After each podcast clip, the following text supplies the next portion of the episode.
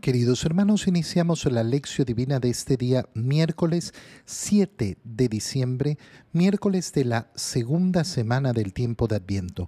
Por la señal de la Santa Cruz de nuestros enemigos, líbranos, Señor Dios nuestro, en el nombre del Padre y del Hijo y del Espíritu Santo. Amén. Señor mío y Dios mío, creo firmemente que estás aquí, que me ves, que me oyes.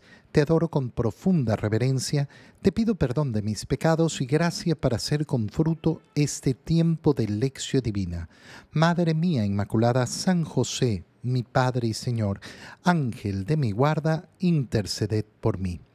En este día miércoles, en la primera lectura, continuamos con la lectura del libro del profeta Isaías, capítulo 40, versículos 25 al 31. ¿Con quién me van a comparar que pueda igualarse a mí? Dice el Dios Israel. Alcen los ojos a lo alto y díganme quién ha creado todos aquellos astros. Él es quien cuenta y despliega su ejército de estrellas y a cada una la llama por su nombre.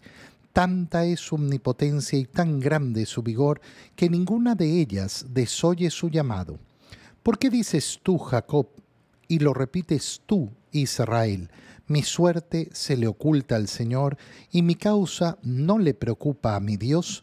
¿Es que no lo has oído? Desde siempre el Señor es Dios, creador aún de los últimos rincones de la tierra. Él no se cansa ni se, ni se fatiga, y su inteligencia es insondable. Él da vigor al fatigado y al que no tiene fuerzas energía. Hasta los jóvenes se cansan y se rinden. Los más valientes tropiezan y caen. Pero aquellos que ponen su esperanza en el Señor renuevan sus fuerzas, les hacen alas como de águila, corren y no se cansan, caminan y no se fatigan. Palabra de Dios. El libro del profeta Isaías en el capítulo 40 nos hace reflexionar sobre la grandeza y la omnipotencia de Dios. Y esta reflexión es una reflexión preciosa en este tiempo de Adviento. ¿Por qué? Porque si algo tenemos que hacer en este tiempo de Adviento es lograr despertar en nuestro corazón la capacidad de asombro de lo que estamos celebrando. Y a veces resulta sumamente difícil. ¿Por qué? Porque estamos acostumbrados desde pequeños a escuchar que celebramos el nacimiento de Jesús. ¿Y quién es Jesús? El Hijo de Dios, la segunda persona de la Santísima Trinidad que se, se hizo hombre en el vientre de María Santísima. Y entonces es una información que la tenemos desde siempre. Y como la tenemos desde siempre y hemos, eh, nos hemos acostumbrado a ella, nos cuesta tanto asombrarnos verdadera y profundamente de aquello que estamos celebrando. Y entonces en este tiempo de Adviento se nos invita a detenernos y a pensar, ¿quién es el que se hizo hombre? Se hizo hombre el mismo Dios creador de todas las cosas, la segunda persona de la Santísima Trinidad. Eso es lo que se nos revelará justamente a través de la predicación de nuestro Señor Jesucristo.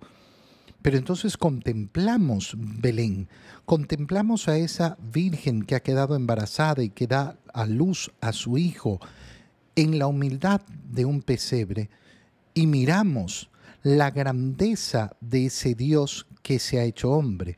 Pero si yo no contemplo la grandeza de Dios, no voy a entender nunca lo que estoy celebrando verdaderamente cuando digo que Jesús ha nacido en Belén, un niño nos ha nacido, pero ese niño no es cualquier niño, es Dios hecho hombre. ¿Cómo empieza la lectura que acabamos de hacer del profeta Isaías? ¿Con quién me van a comparar que pueda igualarse a mí? No existe, no existe absolutamente nada ni nadie que se pueda igualar a Dios nadie se puede igualar a Dios. Cuando una persona tiene clara esta concepción, es decir, no hay nadie, nadie como Dios, entonces ¿dónde voy a poner mi confianza? Si resulta que mi confianza la voy a poner en cualquier otra cosa, en cualquier otra persona, en cualquier otra eh, institución, en cualquier otro poder, siempre voy a estar confiando en lo que es miseria, al lado de Dios. ¿Con quién puedo comparar a Dios? Con nadie. Por eso también cuando pensamos en el mal, siempre hay que recordar esto.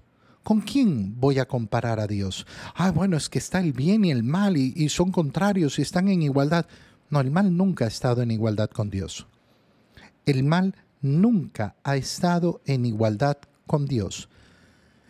Dios es superior a todo. El demonio no puede combatir a Dios. El demonio no puede vencer a Dios. Puede vencer, eh, si es que mm, hubiera podido, no lo pudo hacer, a los ángeles. Pudiera haber vencido a los ángeles, pero no va a vencer a Dios jamás. No va a vencer a Dios jamás. No hay un poder del mal superior al poder del bien. Aquel que piensa en la dualidad, el bien y el mal, el yin y el yang, eh, está muy confundido con respecto a la realidad. La realidad del mundo no es esa. No gobierna el mal. Gobierna Dios y no puede ser comparado con nadie. Alcen por tanto los ojos a lo alto y díganme, ¿quién ha creado todos aquellos astros? Dios. Dios es el que ha creado absolutamente todo. Y no hay, eh, no hay eh, ninguno que salga de su conocimiento. Él es quien cuenta y despliega su ejército de estrellas y a cada una la llama por su nombre. Nosotros a duras penas podemos decir que conocemos una migaja del universo. ¿Por qué el universo es tan grande? Mira, varias veces me he topado con personas que me dicen, ah, yo creo que los extraterrestres, los extraterrestres. ¿Y por qué crecen los extraterrestres? Ay, porque si no, ¿para qué sirve un universo tan grande, tanto espacio desperdiciado? Es un argumento muy tonto. Eh, perdón, pero es un argumento muy tonto. ¿Por qué? Porque justamente al entender que el ser humano es ese ser que ha sido creado por Dios para entender y comprender el universo y a través de esa comprensión conocer a su creador, conocer a Dios. ¿Qué es lo que nos permite un universo tan gigantesco hacernos la imagen de Dios? Si yo logro contemplar la inmensidad del universo, entonces logro efectivamente darme cuenta de la inmensidad de Dios. Digo si logro, porque muchos no lo logran. El otro día veía un video de una chica que le decía al papá, pero no entiendo por qué no vamos a otro planeta. El papá le explicaba, mira, lo que pasa es que para llegar a otro planeta hay que viajar eh, durante muchísimos años. No, pero si están ahí yo los veo. Esta chica no lograba eh, tener la idea, seguramente una educación muy mala que había recibido porque no era una chiquilla, eh, no lograba entender la distancia que hay entre la Tierra y otros planetas. No lograba entender la distancia que hay entre la Tierra y otras galaxias. No lograba entender la inmensidad del universo. ¿Basada en qué? Basada en que yo veo Ay, pero si yo puedo ver a ojo descubierto las estrellas, no estarán tan lejos. es absurdo, ¿no? Porque no, no, no entiende las normas básicas del universo. El contemplar la inmensidad del universo nos permite entonces contemplar la inmensidad de Dios. ¿Para qué existe tanto espacio en el universo? Para que tú puedas darte cuenta de cuán grande es Dios y de cuán diminuto eres tú. Por eso el ser humano, al plantearse delante del universo, lo que puede hacer es justamente eso. Qué pequeño soy, qué grande eres, mi Señor. ¿Por qué? Porque tú creaste todas estas cosas. Porque no hay ninguna estrella que sea desconocida para ti. En cambio, para mí todo, todo es desconocido. Yo soy la ignorancia y tú eres la sabiduría. Y entonces puedo efectivamente acercarme al Señor y buscar en el Señor la verdadera grandeza de Dios. Tanta es su omnipotencia y tan grande su vigor que ninguna de ellas, ninguna de las estrellas desoye su llamado. ¿Qué es lo que se nos está diciendo? Recuerda que Dios es omnipotente. Dios es omnipotente. ¿Y qué hubiera sucedido si el niño, al nacer en Belén, hubiera sido abandonado por sus padres? Si hubieran dicho, bueno, ya cumplimos la misión, dejémoslo hasta aquí, ahí, queda en, en este pesebre, que se moría, que se moría, porque el omnipotente se ha vuelto completamente indefenso por amor a nosotros. ¿Cómo voy a contemplar la grandeza del niño si no contemplo la grandeza de Dios y la pequeñez del ser humano? Para poder entender de qué estamos hablando cuando hablamos de la encarnación del verbo de Dios. ¿Por qué dices tú, Jacob, mi suerte se le oculta al Señor y mi causa no le preocupa a mi Dios? ¿Cómo se te ocurre pensar que a Dios se le escapa algo?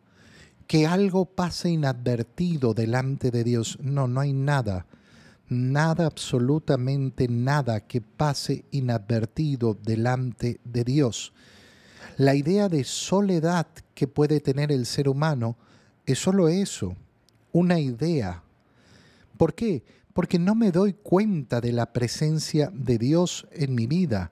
No me doy cuenta de esa presencia de Dios.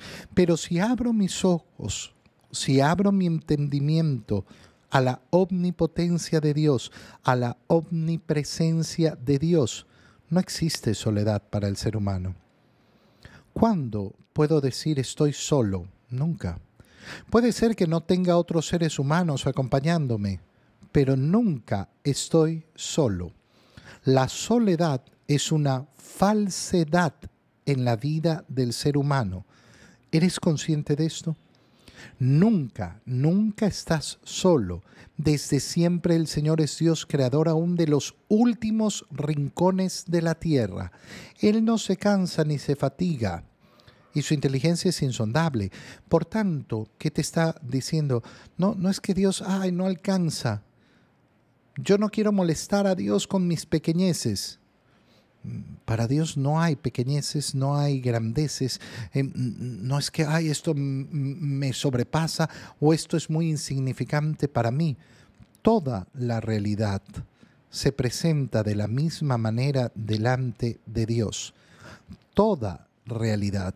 No hay un ser humano más importante que otro para Dios. La diferenciación entre la importancia de los seres humanos está solo en nosotros. De ahí nace la concepción de saber que somos efectivamente iguales ante los ojos de Dios. Él da vigor al fatigado y al que no tiene fuerzas, energía. Darnos cuenta de que efectivamente toda, toda, toda nuestra fuerza, toda la vitalidad que tenemos viene de Dios. No podríamos subsistir ni un solo instante si no es por la acción de Dios. Y por tanto, no hay no hay de ninguna manera un momento en el cual eh, Dios eh, ha sido sobrepasado, sobrepasado por mí, que mi vida ha quedado, eh, ha quedado ahí fuera. No, Dios nos da la fuerza, Dios nos da la potencia en todo momento. Hasta los jóvenes se cansan y se rinden, los más valientes tropiezan y caen, pero aquellos que ponen su esperanza en el Señor renuevan sus fuerzas, renuevan toda la energía que tengo, toda la vitalidad, siempre me viene de Dios. En el Evangelio, leemos el Evangelio de San Mateo, capítulo 11, versículos 28 al 30. En aquel tiempo Jesús dijo, Vengan a mí todos los que están fatigados y agobiados por la, por la carga, y yo los aliviaré. Tomen mi yugo sobre ustedes y aprendan de mí, que soy manso y humilde de corazón, y encontrarán descanso porque mi yugo es suave y mi carga ligera. Palabra del Señor. Un evangelio cortito, pequeñito, el que leemos hoy día, son apenas dos versículos, pero son dos versículos sumamente potentes, sumamente importantes. ¿Cómo empieza, eh, ¿Cómo empieza esta frase del Señor? Vengan a mí. Y aquí nos tenemos que quedar. Este es el tiempo de Adviento, tiempo de advenimiento. El Señor viene, viene verdaderamente pero yo tengo que hacer un acercamiento a Él. El Señor viene efectivamente, pero no obliga. A nadie, a nadie lo obliga. Por tanto, nunca nos vamos a topar con la situación de que Dios nos ha obligado a estar cerca de Él. Él ha venido para estar cerca de nosotros, pero no obliga a ninguno. Al no obligar a ninguno, nos está dando la libertad y por eso es que cada uno de nosotros tiene que hacer el esfuerzo para ir, para ir al encuentro del Señor. Pero mira qué precioso es esto. Vengan a mí. Es una invitación. Es una invitación. La del Señor es siempre una invitación, nunca una imposición nunca una imposición. Vengan a mí todos los que están fatigados y agobiados por la carga. Une esto a lo que leíamos en la primera lectura. ¿Cómo puedes decir que el Señor no conoce tus fatigas, tus cansancios, que el Señor se ha despreocupado de ti? El Señor te está diciendo, yo sé, yo conozco tus fatigas, yo conozco el agobio de tus cargas y te invito, ven a mí, ven a mí, acércate a mí. La invitación más grande y más bella, acércate, acércate al Señor. ¿Y qué recibirás? Alivio. Y yo los aliviaré. Aliviaré esa fatiga, aliviaré ese agobio por la carga. El Señor conoce las dificultades que yo enfrento y me invita a acercarme a Él. Qué bonito es cuando efectivamente una persona decide acercarse al Señor. Cuando efectivamente decide, a ver, voy a acercarme. ¿Y qué descubre al acercarse al Señor? Ah, bueno, descubre algo muy sencillo. Descubre que efectivamente el Señor ha estado pendiente y que alivia pero ¿qué tengo que hacer? Tengo que hacer la prueba. Tengo que hacer la prueba de lo que significa acercarme al Señor. Y en segundo lugar nos muestra la condición de ese acercamiento. Tomen mi yugo sobre ustedes. Esto parece una contradicción. Ustedes que están fatigados, ustedes que están agobiados por la carga, vengan a mí, los voy a aliviar. ¿Cómo nos vas a aliviar, Señor? Miren, tomen mi carga sobre ustedes.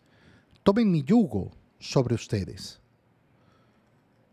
Pero Señor, yo lo que quería era eh, descargarme y tú me dices que tengo que cargar con tu yugo.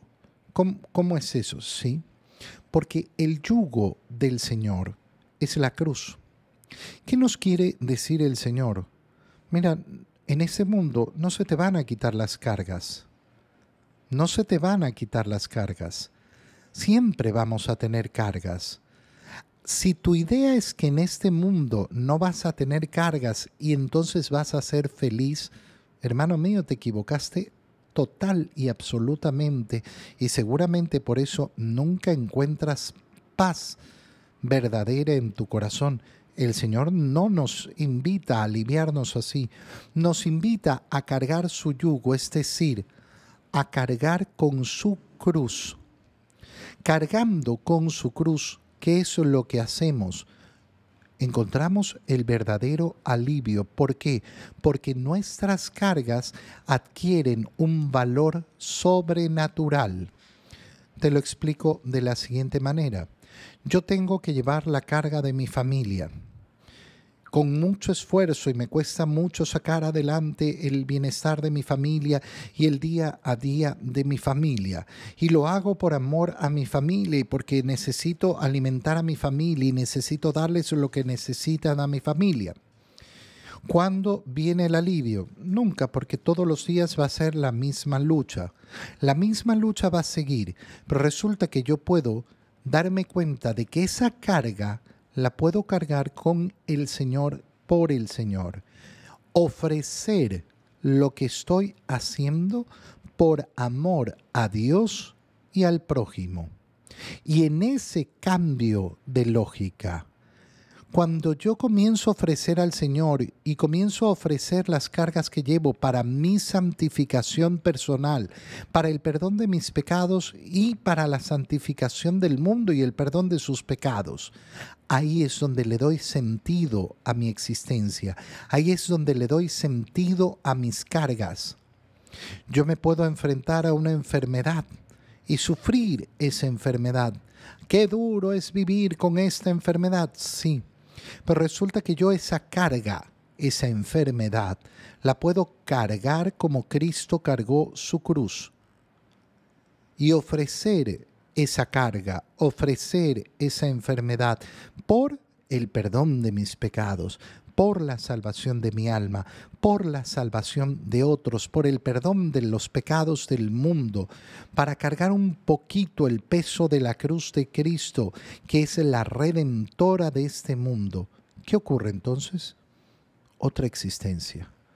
Tomen mi yugo sobre ustedes, aprendan de mí, que soy manso y humilde de corazón ofrecer nuestra vida es tener esa mansedumbre, esa humildad de, corazón. Ahí encontrarán descanso y descubrirán que ese yugo del Señor era suave, que su carga era ligera. Pero ¿qué hay que hacer? Aceptar la invitación. Vengan a mí. Tú tienes que aceptar la invitación. Te doy gracias, Dios mío, por los buenos propósitos, afectos e inspiraciones que me has comunicado en este tiempo de lección divina. Te pido ayuda para ponerlos por obra. Madre mía Inmaculada, San José, mi Padre y Señor, Ángel de mi guarda, interceded por mí. María, Madre de la Iglesia, ruega por nosotros. Queridos hermanos, que tengan todos un muy feliz día.